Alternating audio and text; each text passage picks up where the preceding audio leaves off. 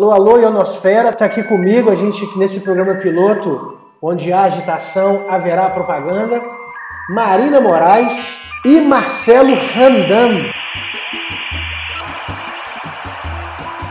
Se apresentem, por gentileza, nesse fronte progressista da comunicação aí, gente. Oi, gente. Eu sou a Marina. Eu sou graduada em Comunicação Social, mestre e doutora em Artes e Cinema pela UFMG.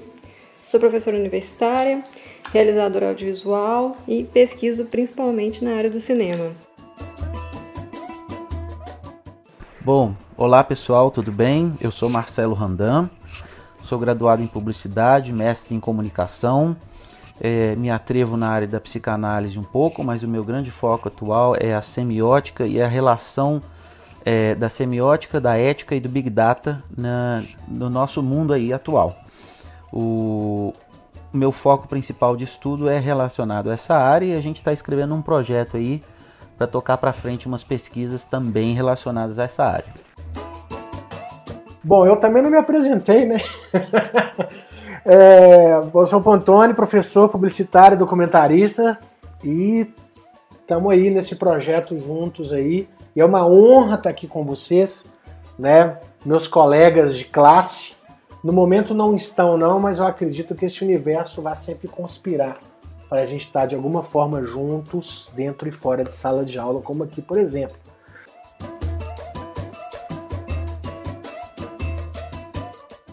É, mas eu queria deixar uma provocação, assim, né, para vocês e para todos nós, é uma sobre é, não tão específico da publicidade, mas até que ponto, né, a galera da comunicação, seja no audiovisual, nas redações, enfim, no geral, quando a gente trabalha para posicionar uma marca, chega o bonito ou a bonita, dono da empresa, e fala: gente, voltem a trabalhar. Como que, como que fica né, essa relação, né? Se as marcas falam tanto que sobre engajamento, sobre cuidado com o outro, sobre isso, isso e isso, mas quando chega num momento tão importante, a gente vê as máscaras caírem a partir dessa, desse discurso é, produtivista e financista aí, porque é, é a galera, aquela história, né? A gente está acostumado, essa galera está acostumada tanto com, com lucro e que quer continuar o lucro a, acima de tudo e acima de todos e não quer dividir os seus lucros durante esse tempo tão complicado. E aí, gente, o que, que a gente tem para falar sobre isso?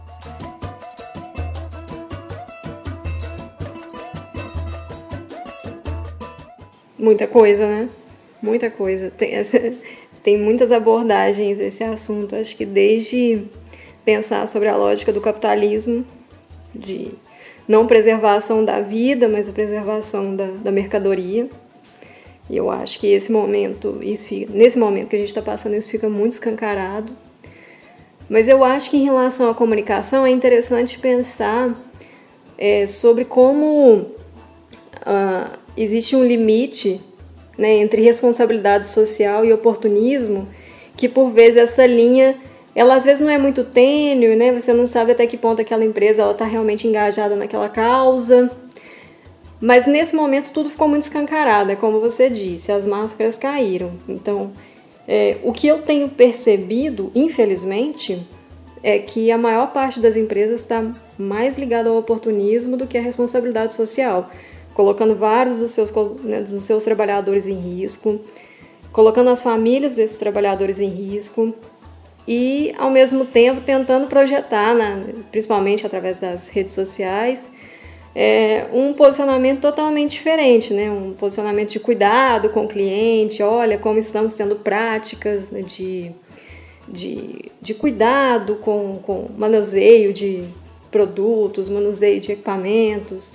E olha só como estamos aqui para acolher vocês, mas por trás disso tem uma lógica do capital que está escravizando esses funcionários e expondo eles a situações graves. Né?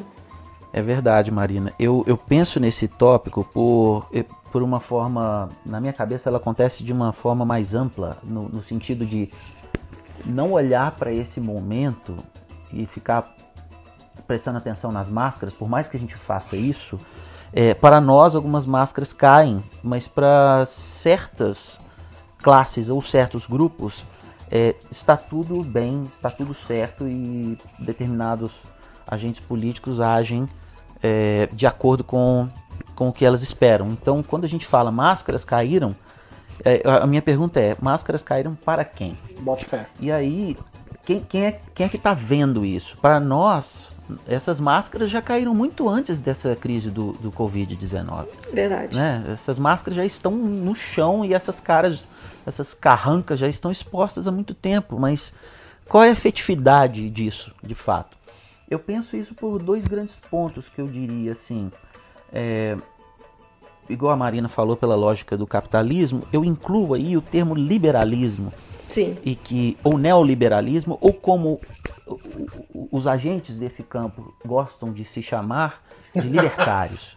Eu sei que tem, um, tem, uma, tem uma diferença, tem uma diferença básica aí de conceito que eles gostam de, de apregoar a si próprios, mas é uma ideia que é a seguinte: existe uma ideologia que circula por essa forma de produção. E é essa ideologia que mantém o, o, certos cabrestos e certas formas de, de agir, né? Ideologia é uma forma de pensar que já vem pronta. A burocracia é uma forma de agir que já vem pronta. E agora a gente está no momento que é uma forma de sentir que também já vem pronta. E a gente não sabe que nome dá isso ainda. É, eu penso que a, o pensamento liberal ele foi formado na competição para o livre mercado, apregoando essa questão da competição.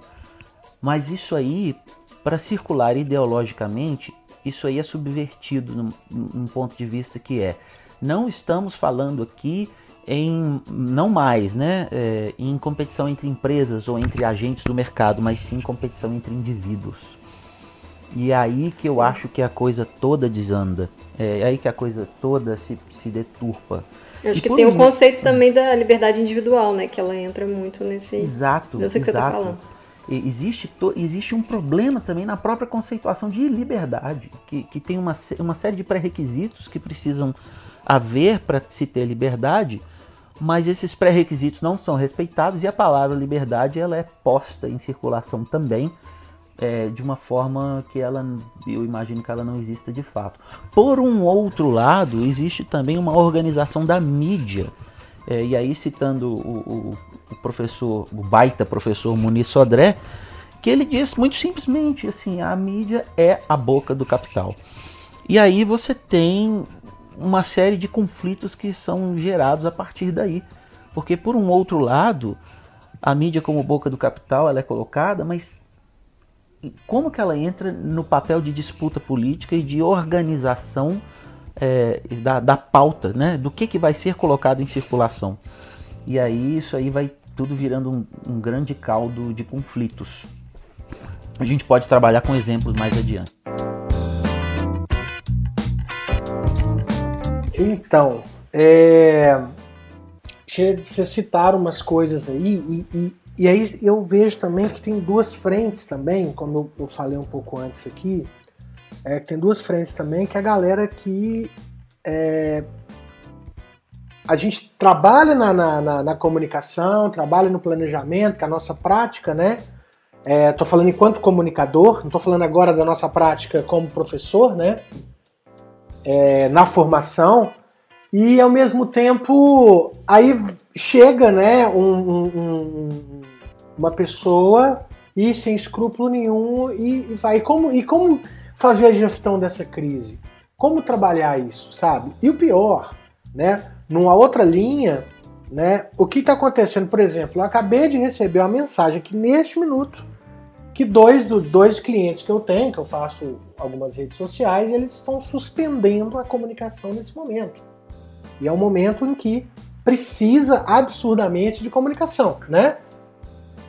Então, assim, é uma, é uma falta de visão e no, no nosso caso em específico, não vou nem falar da nossa precarização de trabalho enquanto professores de comunicação ou professores como classe.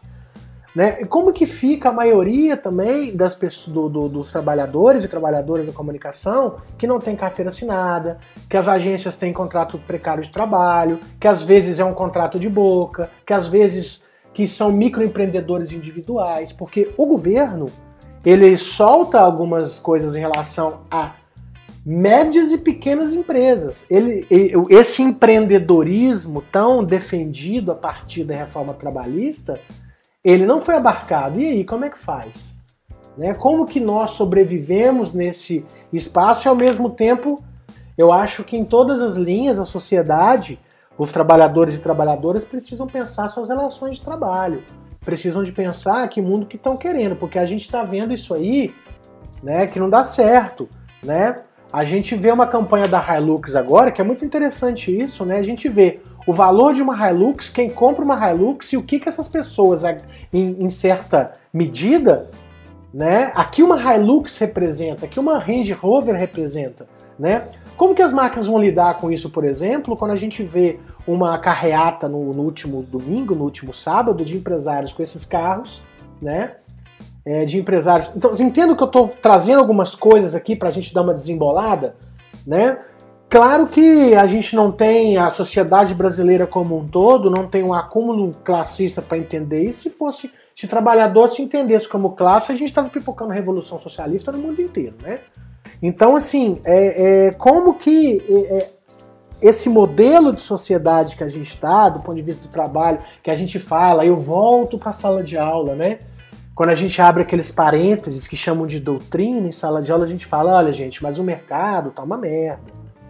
Né? Vocês estão aqui fazendo publicidade, vocês estão aqui fazendo jornalismo, cinema, design, que seja, mas saibam que o mercado não tá legal e é preciso uma organização. E a gente sempre fala: se organizem a partir de, de movimento estudantil, de representantes de turma, para a gente começar a adquirir uma consciência classista e organizativa nos nossos postos de trabalho.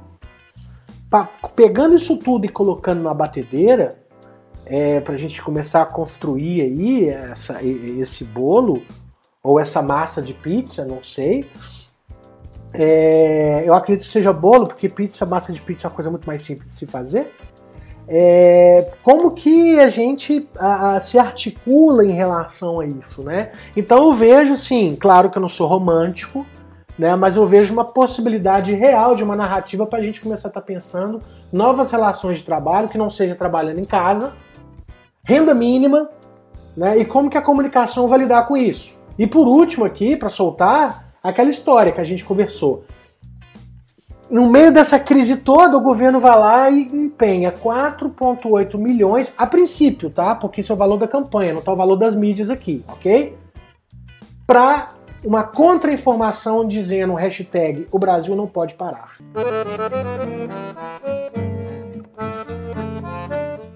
Bom, eu estava pensando enquanto você estava falando numa, nessa construção de narrativa da mídia, da, né, do, dos pequenos empreendedores, e isso me fez pensar um pouco na uberização da sociedade, né?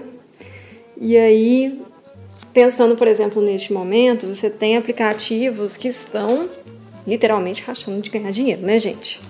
Assim, eles estão se aproveitando do momento. É, eles se aproveitam, esses, esses grandes aplicativos estão se aproveitando desse momento e aproveitando da mão de obra de seus trabalhadores e que estão comprando minimamente essa ideia né, do, do Brasil não pode parar, se entendendo como serviço básico. E assim, ao meu ver, na verdade, a gente está criando uma exposição desnecessária assim, para essas pessoas. Porque são, são pessoas que, como você disse, elas não vão ter é, todo, tudo aquilo que o CLT auxilia, né, férias, 13 terceiro, auxílio doença, isso tudo não vai existir para esses trabalhadores. E eles estão se expondo, né? Eles estão na, na linha de frente. E eu acho que é uma exposição desnecessária. Principalmente pensando que a maior parte das pessoas que ainda está consumindo esse tipo de serviço são pessoas saudáveis.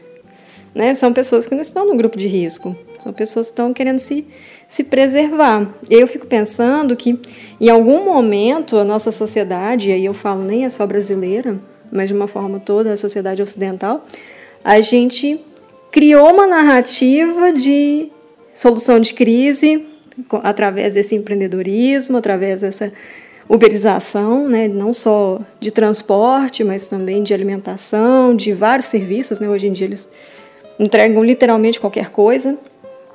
E fiquei pensando em como que a gente precisa mesmo combater isso na narrativa. Enquanto estava falando, pensei muito sobre isso. Precisamos construir urgentemente essa narrativa é, que entenda a consciência de classe, que entenda os nossos lugares e que entenda que a gente não vai combater a crise cada um se tornando empreendedor de si mesmo. Muito pelo é. contrário, penso eu. Sim. É, Pode continuar. Eu penso que o tal empreendedor de si mesmo, ele é realmente é o nesse momento talvez seja quem mais esteja sofrendo com a crise econômica.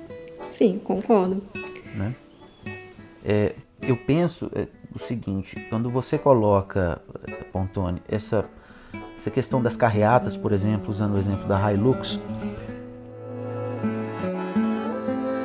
eu me coloco a pensar o que tipo, volto, volto a dizer aquele ponto que eu, que eu coloquei inicialmente, eu, eu fico pensando o que, que é que existe na comunicação e no, e no que circula de mensagens que faz essas pessoas saírem da própria casa.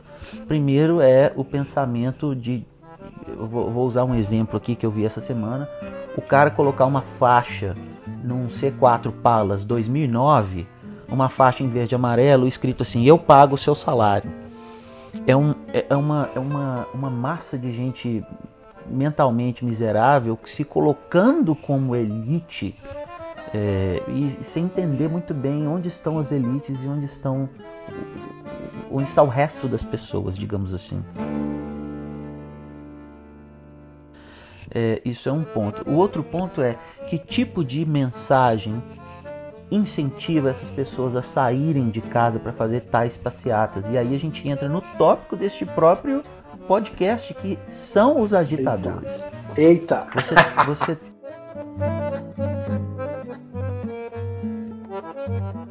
você você tem você tem por exemplo na, na, na própria história aí do, do, do, século XX vamos colocar da segunda metade do século XX você tem uma figura exemplar aí que é o tal do Roger Stone nos Estados Unidos. O sujeito está desde os anos 60, 70 articulando campanha presidencial nos Estados Unidos, articulando temáticas e pautando o que vai ser dito e ser feito. Você vê Nixon, você vê Ronald Reagan, você vê George W. Bush, esse cara atrás de todo mundo. E não é quem é que está atrás da campanha do Donald Trump também em 2016. Roger Stone. Por que, que eu estou dizendo isso? Este sujeito está na cadeia hoje por envolvimento com a, com a Rússia e na manipulação das eleições de 2016. E por que, que eu vou lá longe? Por, por que, que eu vou lá longe para trazer isso? Porque esse cara, junto com o Steve Bannon, esse, essas pessoas organizam think tanks e que são aqui no Brasil frequentadas por pessoas como a turminha do MBL. E essa turminha, é, Kim Kataguiri, Fernando Holliday, Arthur Duval, e aí você tem pessoas que estão pautando o discurso e pautando o debate diretamente influenciado por figuras como Roger Stone. E, e você tem, por exemplo, é, figu outras figuras também, não vou colocar no MBL, mas na mesma laia, por exemplo, Caio Coppola. O sujeito que ficava todas as manhãs na Jovem Pan falando absurdos com um ar intelectual, e agora a pessoa está na CNN Brasil e ele foi, ele foi um dos, é, um dos uma das pessoas que esteve envolvida nessa recente é, saída da Gabriela Prioli, né, da CNN. E aí são pessoas que estão é, movimentando a boca e estão articulando, colocando em circulação mensagens com cunho de agitação política. São pessoas que estão pautando o debate. Porque é óbvio que temos um problema de pandemia. E aí você tem uma pessoa dessa que vai para as redes e fala assim: não tem pandemia, ninguém morreu. É, o, essa figura Caio Coppola, por exemplo, ontem ou hoje, ele falou que existem mais mortes, ou existem tantas mortes nos Estados Unidos de Covid-19 quanto existem mortes por engasgamento. E aí as pessoas ouvem isso, vão para a rua e começam a ficar, a, é, é, vamos dizer assim, oriçadas. Não, vamos para a rua, isso aí é complô e tal. E aí pronto, você tem um discurso agitador, reacionário, indo de encontro a uma mentalidade errada de uma classe que, se vê como elite, mas não é. Né? Pessoa microempreendedor, por exemplo, tem dois, três funcionários e vai para a rua porque ele está ele tá dentro de um contexto de que ele acha que ele faz parte de uma determinada realidade que ele não faz, né? E aí quando você vê governo, por exemplo, dos Estados Unidos soltando 2 trilhões de dólares, ou o governo brasileiro soltando um valor pífio, é, onde que essas pessoas se encaixam? Tem que voltar ao trabalho? Tem que buscar crédito no governo? São liberais? Precisam de ajuda do presidente? Onde eles, essas pessoas não entendem o papel delas.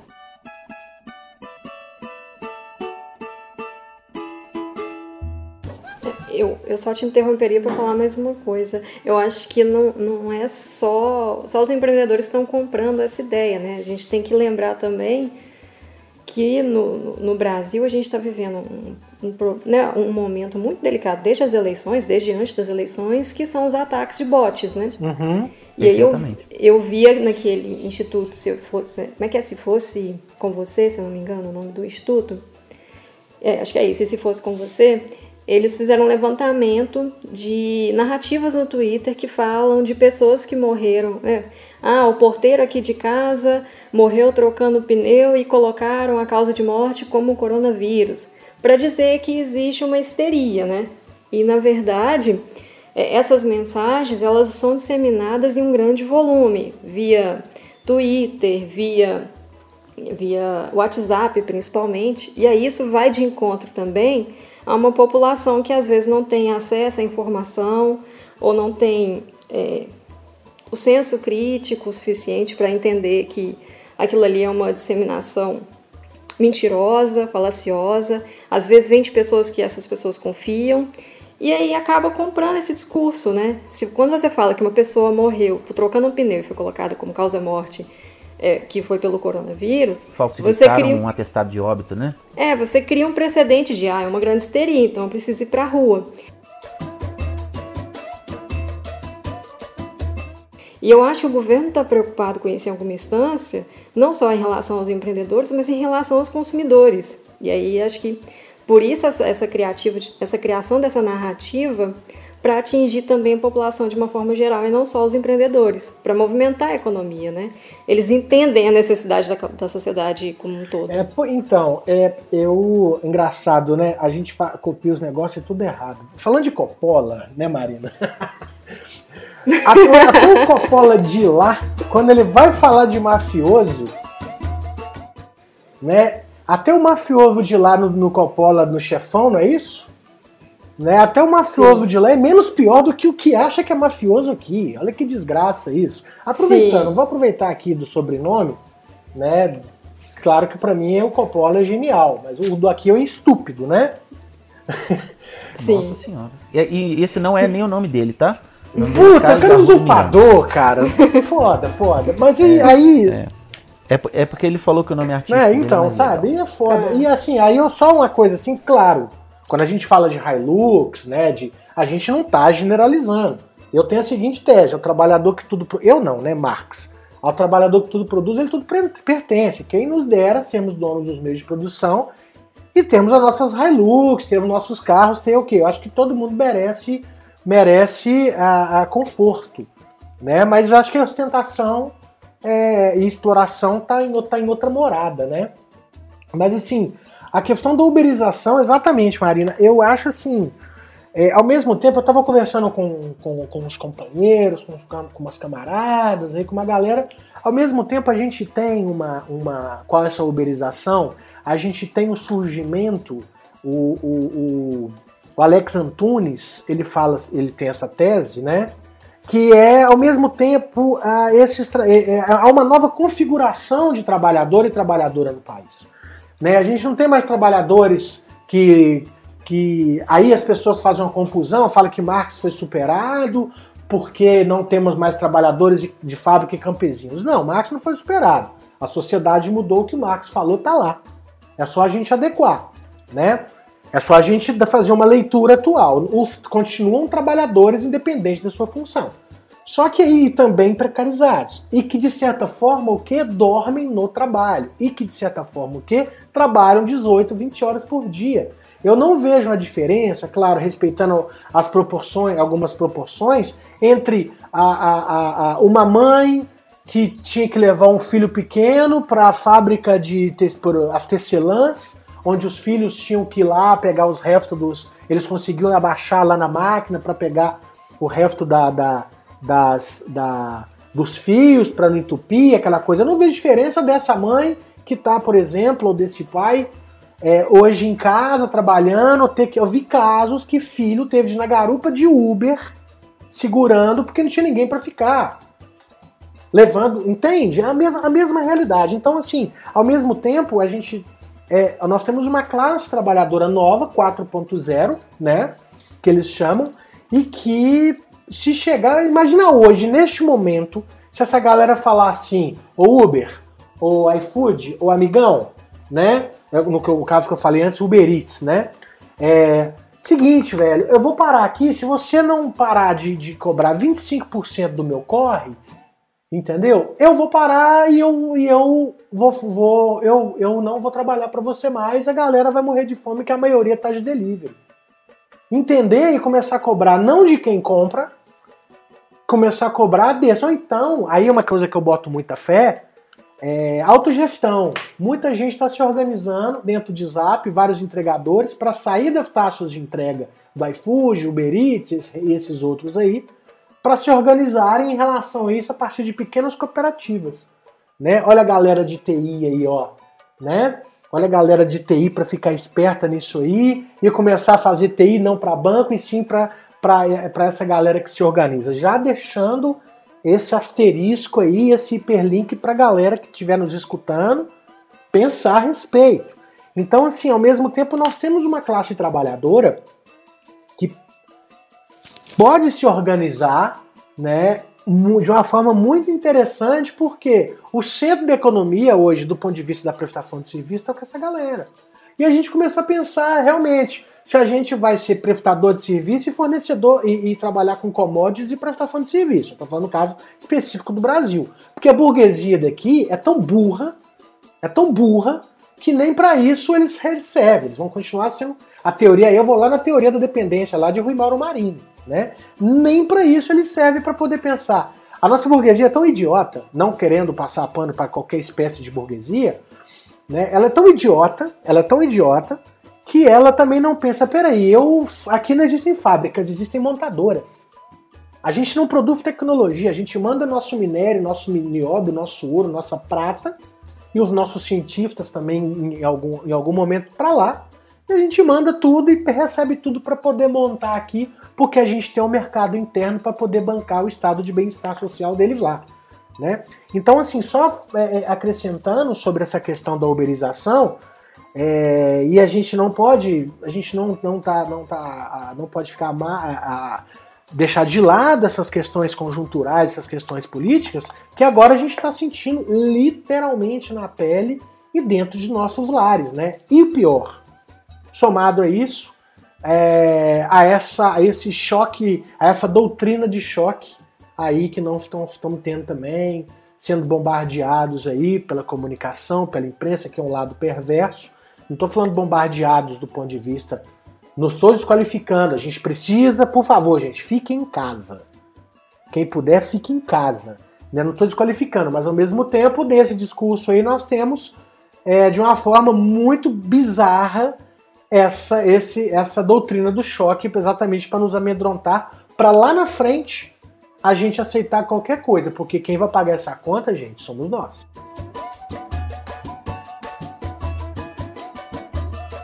Ô Pontoni, você, você mencionou a respeito da autogestão aí, e eu fico vendo alguns exemplos que eu conheço, inclusive do, do exemplo de aplicativos de, de locomoção, né? De transporte. Eu já vi alguns alguns motoristas se organizando e contratando engenheiros de tecnologia para fazer aplicativos como, por exemplo, não, não vou falar o nome, mas existem aplicativos que você pode chamar é, e, e, são aplicativos de cooperativas. Então isso sim, isso mostra um certo um, um certo movimento para enxergar essa, essa possibilidade mesmo, né? Mas é, é muito tímido esse movimento ainda. Mas mais ainda, aí já vai uma questão de opinião, que é que é você ter um Estado forte e que dê amparo a esses movimentos de, de, de autogestão, certo? Por exemplo, você tem um grupo aí de 15, 20 motoristas, se organizam, com, compram os serviços de um engenheiro de TI para fazer um próprio aplicativo. Quando chega agora, no momento que você tem uma queda projetada de 80% da clientela desses, desses motoristas, a quem eles vão recorrer, né? Então isso é você eu penso no papel do Estado dessa forma, né? Que ele chegue para é, chegue ao socorro de, nesse momento e facilite em questões tributárias e em questões de incentivo que esse que essa autogestão possa possa digamos florescer. Isso é por um ponto. Por um outro ponto, quando, quando você fala a respeito da, da industrialização do país, que nós não temos fabricantes, nós temos montadoras, e é exatamente isso. Inclusive existe a fala famosa aí no, no, no campo da política progressista, que é o seguinte, enquanto o Brasil cotar preço de, de iPhone com sacas de soja, o Brasil não vai ser nada. É, a ideia de que nós precisamos ter é, propriedade intelectual, né? É, saber da, da, da, da, nossa capacidade de produzir e de criar as coisas aqui. O problema é que quando cria-se qualquer coisinha, é, já imediatamente vendido pela, é vendido, como foi o caso da Embraer para a Boeing, né? É, aparentemente, além de tudo, além de ser um, uma desindustrialização do Brasil, você tem um preço ridículo de venda da Embraer também. Então, assim, que, tenha, que, que tenhamos um Estado aí que possa intervir para manter esses empregos aqui. Né? Do mesmo jeito que, pelo que se eu não me engano, a 99 ela é chinesa, né? Então ela paga o salário do, do motorista que paga o salário, ela paga a comissão do motorista aqui e o, tudo que tiver de lucro vai embora do país. A gente imagina isso, né? Então, é, ações que façam a economia se aquecer localmente, uhum. por, por, um ponto. E aí quando você fala, por exemplo, aí a gente quando você dá o exemplo do dono do Madeiro, a gente volta ao, ao exemplo da agitação política. Você fala do dono do Madeiro, daquele herdeirozinho do Girafas, ou do, do presidente do Banco do Brasil, que fala que o valor da vida tem limite. A vida, o valor da vida não é ilimitado. O presidente do Banco do Brasil. Você tem o. O valor da vida é o limite do cheque especial, né? É, você tem aquela figura peculiar da comunicação é publicitária, o, o, o magnânimo Roberto Justus, falando uma sequência de, de, de abobrinhas que você fala assim: essas pessoas elas são as agitadoras ou essas pessoas estão é, dando eco a uma ideologia de carnificina, né? É, a gente precisa ver isso. E quando a Marina fala que a gente precisa organizar e, e, pautar a narrativa, a minha forma de ver é que essa narrativa já está pautada. Nós precisamos arrumar maneiras de que ela seja amplificada, potencializada, né? Porque essa narrativa mais progressista ela tem circulado muito localmente, no sentido de que ela circula muito bem dentro de, de, um, de um círculo de pessoas que já concordam com ela. E nesse caso, figuras é, é, pitorescas como Caio Coppola da vida, elas saem ganhando. Elas saem é. ganhando. Porque e as igrejas isso... também, né? Nossa senhora, nem vamos abrir um programa novo para falar disso. Porque, porque essas figuras elas estão conseguindo espaço, por mais vazio que seja o discurso, e esse é um espaço que o discurso progressista não tem tido tanto sucesso a gente só vê uma, uma lógica reproduzida, né? Eu fico pensando, por exemplo, no discurso, não é bem no discurso, né? Mas nas ações da Vale, em que vale, valia mais a pena você matar pessoas do que deixá-las seguras, né? Do que regulamentar as minas e prevenir a tragédia, as tragédias, né? E o que a gente está vendo no Brasil hoje é esse, discurso, esse mesmo discurso se repetindo. O Brasil não pode parar, então vá para a rua. É a mesma coisa, assim. Sai mais barato que a gente mate as pessoas do que a gente parar a economia? É uma pergunta, assim, também. Mas que economia é essa? Existe economia sem pessoas? E, e aí eu queria falar uma, uma coisa aqui também. Vocês, estão, vocês estavam falando sobre trabalho. E tem uma pauta que eu acho que é muito importante, que eu vi ela ganhando gás nesse momento, que eu fiquei muito feliz dela ganhar gás agora, mas que é algo que a gente precisa levar sempre, assim, a partir de agora, que é a questão da renda básica. A renda básica, ela, ela é essencial para que não haja a precarização do trabalho. Se a gente tivesse renda básica, uma renda básica que fosse efetivamente justa, a gente não teria uma sociedade tão uberizada nesse momento. A gente pode ver isso em, em países que têm renda básica. Então, eu acho que essa é uma pauta importante, mas acho que talvez dê um novo podcast só sobre isso.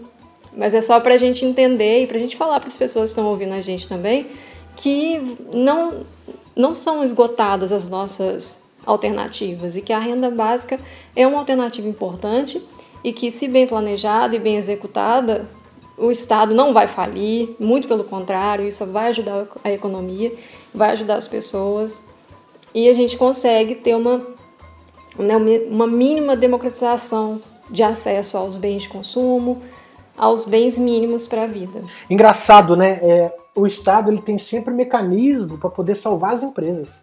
O Estado nunca tem um mecanismo para poder salvar os trabalhadores e trabalhadoras. Isso, isso é bizarro. Inventa linha de crédito com juros a, a, a perder de vista, mas é, é, é, neste momento, sem querer entrar num mérito mais profundo sobre isso, neste momento é imprescindível a gente discutir realmente a renda básica e os desdobramentos dessa, de, de, dessa linha de, de pensamento. É de grande importância mesmo. Assim. Então, gente, nós temos aí quantos minutos? Nem sei. Mas. É, bom, é um programa piloto, né? Então, assim, é, eu acho que por ser um programa piloto, ele extrapola tempos e pautas e ao mesmo tempo ele deixou aí uma série de hiperlinks aí para discu discutirmos aqui é, em outros espaços também do nosso cotidiano. É, então, com base nisso, eu queria deixar aí as, as considerações finais aí para cada um, com base em agitação, propaganda e esse universo todo da comunicação. E como disse um sujeito lá em 1905, o que fazer? Eu acho que o que fazer é difícil responder, mas é importante sempre fazer deixar a pergunta que que entra nas frestas, né? Que é toda vez que você estiver diante de algum discurso e de alguma ação, especialmente política ou de grupos políticos ou econômicos, perguntar a quem interessa que isso aconteça. Essa pergunta já ajuda a elucidar muita coisa. Eu acho que deixar essa, essa sementinha é importante. Sim, eu acho que também pensar em que tipo de em que tipo de narrativa a gente também está ajudando a construir, em que, que, que narrativas que a gente está reforçando, quais, quais narrativas a gente está é, lutando contra. E eu acho que nesse momento a gente tem que pensar nesse, nessa, nessa consciência de classe mesmo.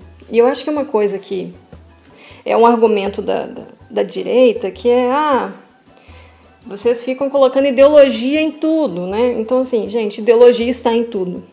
Inclusive na direita, inclusive nesse discurso de saiam de casa. A gente pode sacrificar algumas pessoas da sua família pela economia. Então, assim, tudo é ideologia. Então, por isso que é importante isso que você falou, Marcelo. Desconfiar sempre. Tá certo. então, gente, a nossa ionosfera, né? A ionosfera é aquela camada que tem na Terra aí, isso aí terraplanista não vai, não vai entender, né? Não. É, ionosfera é aquela camada da Terra onde a informação ela é multiplicada, ela é socializada. Por exemplo, rádio AM, né, as ondas modulares, as ondas médias, aliás, da, da rádio AM, se não fosse a ionosfera, uma antena que está no Rio Grande do Sul, uma pequena rádio AM que está lá, jamais seria poderia ter sido escutada, por exemplo, no Nordeste. Então a ionosfera ela ajuda a propagar as informações. A nossa ionosfera, metaforicamente falando, é para propagar o esclarecimento sempre com viés crítico e do lado certo da história. De preferência do lado esquerdo do Oi, gente, queria agradecer demais a participação aí de vocês. A primeira, porque haverão, haverão mais. Gostaria muito de ser convidado novamente. Ah, demorou, tamo junto. Nesse primeiro episódio de, de, desse, desse projeto que eu tô começando aí. Mas vamos que vamos. Espero que a quarentena acabe logo, assim que tivermos todos e todas seguros, seguras, e que a gente possa estender essa conversa na mesa de um bar. Tá bom, gente? Yes. Aqui, muito obrigado mesmo. Obrigado, Pontônio. Um grande abraço, Marina. Foi um prazer conversar com vocês de novo. Obrigada, gente. Também. Precisando, estamos aí. E, gente, fiquem em casa e tenham cuidado com, com os deliveries. Que eu falo cuidado não no sentido de deixar de fazer, mas de ter o cuidado com as pessoas mesmo. Ofereçam álcool em gel, ofereça sabão, fale para ter cuidado. Aqui, por exemplo, no condomínio onde eu moro, tem já tem casos de corona aqui dentro. Então toda vez que a gente vai lá fora, eu falo com, eu já aviso o, a pessoa que está lá fora e falo, olha, toma cuidado, e porque a gente tem que se cuidar, a gente tem que se preservar, né? Porque o Estado não vai fazer isso por nós, não.